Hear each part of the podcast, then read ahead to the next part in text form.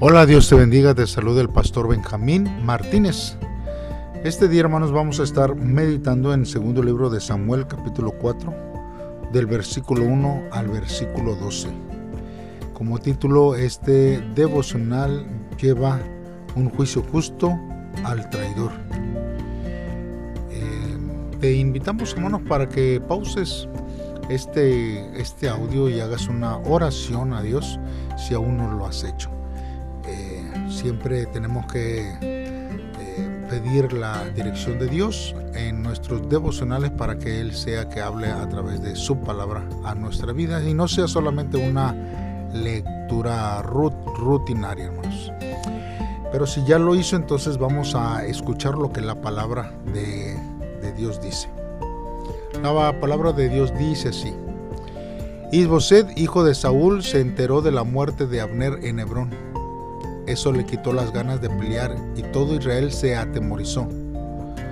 El mandato del ejército pasó entonces a dos hermanos, hijo de Rimón, Recab y Baná, que eran dos capitanes de las fuerzas de asalto del hijo de Saúl. Eran de Berot, de la tribu de Benjamín. Aunque los de Berot actualmente viven en Gitayina, porque allí huyeron. También eh, había un hijo del príncipe Jonathan, era un nieto del rey Saúl llamado Mefiboset, el cual era lisiado de los pies. Tenía cinco años cuando murieron su papá y su abuelo. Al recibirse la noticia de la muerte de ellos, la niñera salió corriendo llevándolo en brazos pero el niño se le cayó y se quedó lisiado. Recab y Baná, hijos de Rimón el Berotita, fueron a la casa de Isboset al mediodía, mientras Isboset descansaba porque hacía mucho calor. Entonces Recab y su hermano Baná entraron a la casa como si fueran a sacar un poco de trigo. Allí apuñalaron a Isboset en el vientre y luego se escaparon. Hirieron a Isboset a puñaladas y lo mataron mientras estaba descansando en su habitación.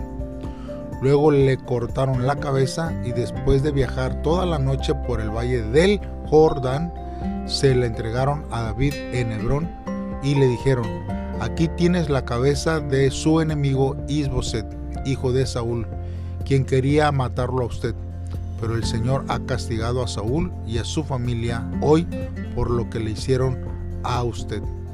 Pero David les respondió, tan cierto como que el Señor vive, que Él es quien me ha librado de todos mis problemas, y este es el Señor. Ya una vez antes alguien pensó que me traía buenas noticias y me dijo, Saúl está muerto, pero yo agarré a ese hombre y lo maté en Ciclag de esta forma le pagué la buena noticia. Así que ahora debo matarlos y exterminarlos de la tierra también a ustedes, hombres perversos que han matado a un hombre inocente mientras dormía en su propia cama.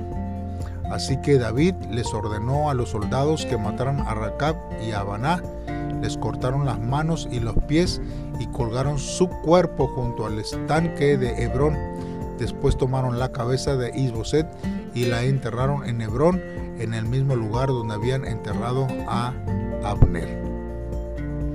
Muy bien hermanos, pues vamos a estar meditando en la palabra de Dios a través de estos versos. Hermanos, en estos versos no, nosotros vemos que cuando Isboset supo de la muerte de Abner, quedó debilitado completamente, hermanos.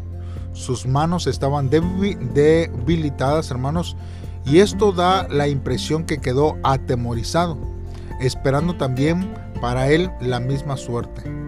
Pero también el pueblo de Israel, o sea, en este caso las tribus del norte, se atemorizaron, quizás esperando castigo de parte de David por haber seguido a Abner. Las tribus del norte se someterían al reino de David pero su corazón se mantendría celoso y más tarde ese corazón sería robado por Absalón para rebelarse contra David. Los, los jefes hermanos de las tropas de Isboset era Baná y Recab, Berotitas hermanos, o de la ciudad de Berot. Esta era una ciudad que había pertenecido a los Gabaonitas, quienes por causa del pacto que hicieron con Josué, habían permanecido en sus ciudades sirviendo a los israelitas, hasta que Saúl trató de exterminarlos, matando a muchos de ellos. Baaná, hermanos, y Recab entraron a la casa de Isboset mientras éste dormía, y allí lo mataron. Como el Amalequite, hermanos, que había venido a David con la diadema y el brazalete de Saúl, Banai y Recab vinieron a David con la cabeza de Isboset. El asesinato de Abner había quedado impune y eso quizás causó que Baná y Recab se sintieran seguros en matar a Isboset. Se cumplía, hermanos, el proverbio, hermanos, que dice en el capítulo 8.6, dice, cuando la sentencia contra la mala obra no se ejecuta enseguida, el corazón de los hijos del hombre queda más predispuesto para hacer el mal. David, hermanos, sin embargo, no aceptó el hecho de los verotitas como causa de regocijo, sino de indignación. De nuevo, hermanos, David no se gozó por una muerte innecesaria. Baaná, hermanos, y Recab recibieron un merecido castigo. El episodio de la muerte de Isboset es lugar para presentar el personaje de Mefiboset, hijo de Jonathan, que había quedado lisiado de los pies por una caída sufrida a la edad de cinco años. Mefiboset, hermano, sería recibidor de las bendiciones de David a causa del pacto que David había hecho con Jonathan. El final de Mefiboset y de sus asesinos es un final cruel y a la vez triste, representando, hermanos, la derrota total de la casa de Saúl y el engrandecimiento de la casa de David.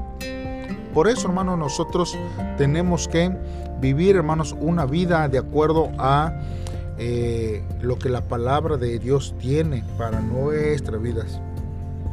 Hermanos, porque cuando nosotros actuamos en contra de nuestros enemigos, tenemos que ver, hermanos, qué es lo que Dios piensa acerca de una actitud en contra de nuestro prójimo. hermanos, porque este, hay veces, hermanos, que nosotros tomamos juicio, hermanos, en nuestras manos y actuamos en contra de ellos. O aún, hermanos, hay personas, hermanos, que se levantan en contra de nuestro prójimo, en contra del ungido de Jehová, hermanos, en contra de líderes, de pastores, de misioneros. Y esto, hermanos, eh, no es algo que a, Dios le agrade. Nosotros tenemos que vivir una vida íntegra cada día en nuestras vidas y en nuestros corazones. Hermanos, por eso, hermanos, cuando la maldad, hermanos, de alguien trata de pensar que trae un beneficio hacia nuestra vida, nosotros tenemos que reaccionar, hermanos, como reaccionó David ante aquellos que aparentemente traían buenas noticias. Y esto, hermanos, tiene que tener hacia nuestra vida una perspectiva, hermanos, más eh, consciente de lo que a Dios le agrada. Y no, hermanos, no señalar ni alegrarnos por algún acontecimiento que que aparentemente, ¿verdad?, fuese bueno, mas sin embargo delante de Dios no lo es. Hagamos una oración a Dios, hermanos, en esta hora y pidámosle a Dios que Él sea el que nos ayude a vivir conforme a su voluntad. Padre, en esta hora, Señor, nos acercamos delante de ti por tu misericordia, amor, Señor, que tú nos brindas hacia nuestra vida. Hoy reconocemos, Señor, que por nuestra insensibilidad espiritual, a veces, Dios, cometemos el, pecado de tomar cosas del prójimo para nuestro propio beneficio. Señor, hoy renunciamos a nuestra justicia que busca pretextos solamente para justificar nuestras iniquidades, Oh Dios, te pido, Señor, que nos des sabiduría para discernir el mal.